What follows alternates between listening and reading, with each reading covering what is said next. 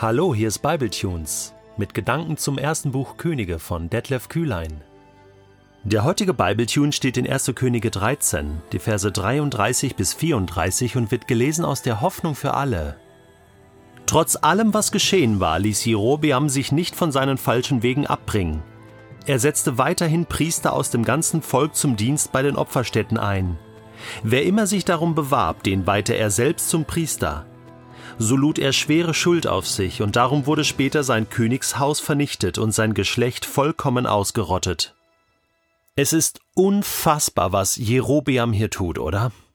Es ist doch noch gar nicht so lange her, da hatte Gott selbst durch den Propheten Ahia zu Jerobeam gesprochen und ihm zehn Stämme zugesprochen. Die Macht, die Regierung, das Königtum über ganz Israel.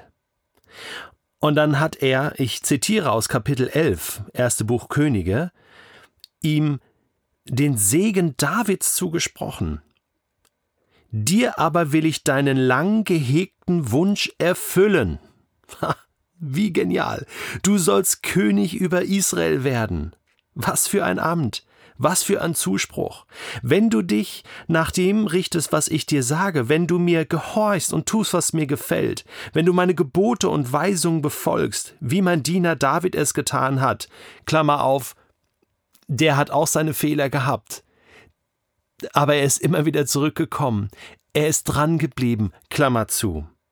Wenn du mir gehorchst, dann werde ich dir beistehen. Was ich David versprochen habe, gilt dann auch für dich.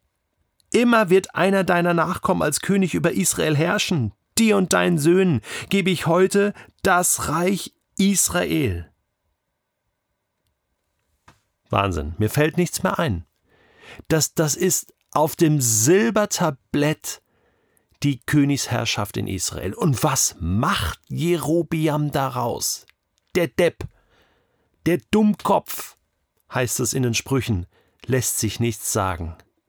Nur ein Dummkopf lässt sich nichts sagen.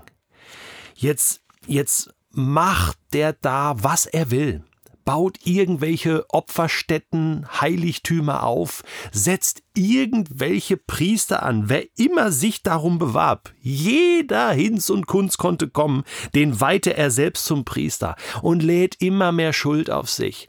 Und jetzt hat Gott doch noch in Kapitel 13 diesen Propheten geschickt, um ihm zu sagen, Jerobiam, hör auf!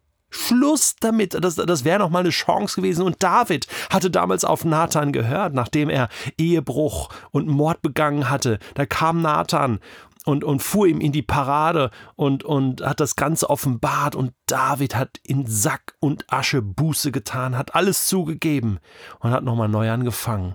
Das ist nach dem Herzen Gottes. Das ist Gott gehorchen, nicht alles perfekt machen, aber alles mit Gott machen, immer wieder zu Gott zurückkommen. Und die Chance hat Jerobiam hier auch, und er nutzt sie nicht. Will noch den Propheten zum Essen einladen, aber dann aus den Augen, aus dem Sinn. Und dann heißt es, trotz allem, was geschehen war, ließ Jerobiam sich nicht von seinen falschen Wegen abbringen. Und weißt du, das ist ein Satz, der zieht sich durch die ganze Bibel obwohl Gott so gnädig ist, obwohl er alles tut, um Menschen zurückzuholen auf den richtigen Weg zu ihm, machen sie, was sie wollen. Lassen sie nicht ab von ihren falschen Wegen. Das lesen wir auf den ersten Seiten der Bibel. Das lesen wir auf den letzten Seiten der Bibel und zwischendrin auch noch ungefähr hundertmal. Und das lesen wir auch heute in den Geschichten von Menschen, die wir kennen. Da fallen dir vielleicht Menschen ein, wo du denkst, Mensch, wie oft hat Gott zu dem schon geredet? Was hat der dem alles schon gesagt und Gutes getan? Und trotz allem, was geschehen war, kommt er nicht zurück zu Gott. Aber vielleicht geht es auch dir so. Vielleicht ist das ja auch ein Satz für dich, was hier steht. Trotz allem was geschehen war, lässt du dich nicht von deinen falschen Wegen abbringen. Vielleicht ist das auch ein Satz für mich. Trotz allem, was geschehen war, lasse ich mich nicht von meinen falschen Wegen abbringen. Vater im Himmel, wo bin ich auf falschen Wegen? Prüfe mich, so wie David in Psalm 139 betet. Erforsche mein Herz, prüfe mich, Herr, und sieh, ob ich auf falschen Wegen bin, und führe mich auf richtigen Wegen. Ich wünsche mir das. Ich möchte nicht am Ende meines Lebens da stehen vor einem riesigen Scherbenhaufen und sagen, Gott, du hast so viel Gutes für mich getan. Du hast alles für mich getan. Du hast mich so sehr überschüttet mit deiner Liebe.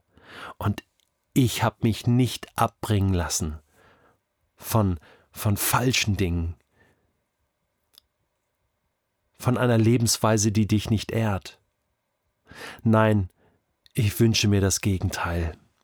Ich entscheide mich, Vater im Himmel, dir zu gehorchen. Da, wo ich falsch liege, zu bekennen und mich von dir wieder zurückführen zu lassen, dass das nicht umsonst ist, was du tust, dass das keine Verschwendung deiner Liebe und Gnade ist, dass es keine billige Gnade ist, das, was du tust für mich. Danke, Vater, dass du immer wieder uns hinterhergehst, bis du uns gefunden hast, das eine verlorene Schaf, und du bringst es zurück ins Vaterhaus und du feierst ein großes Fest. Und ich, ich möchte mitfeiern, ich möchte dabei sein.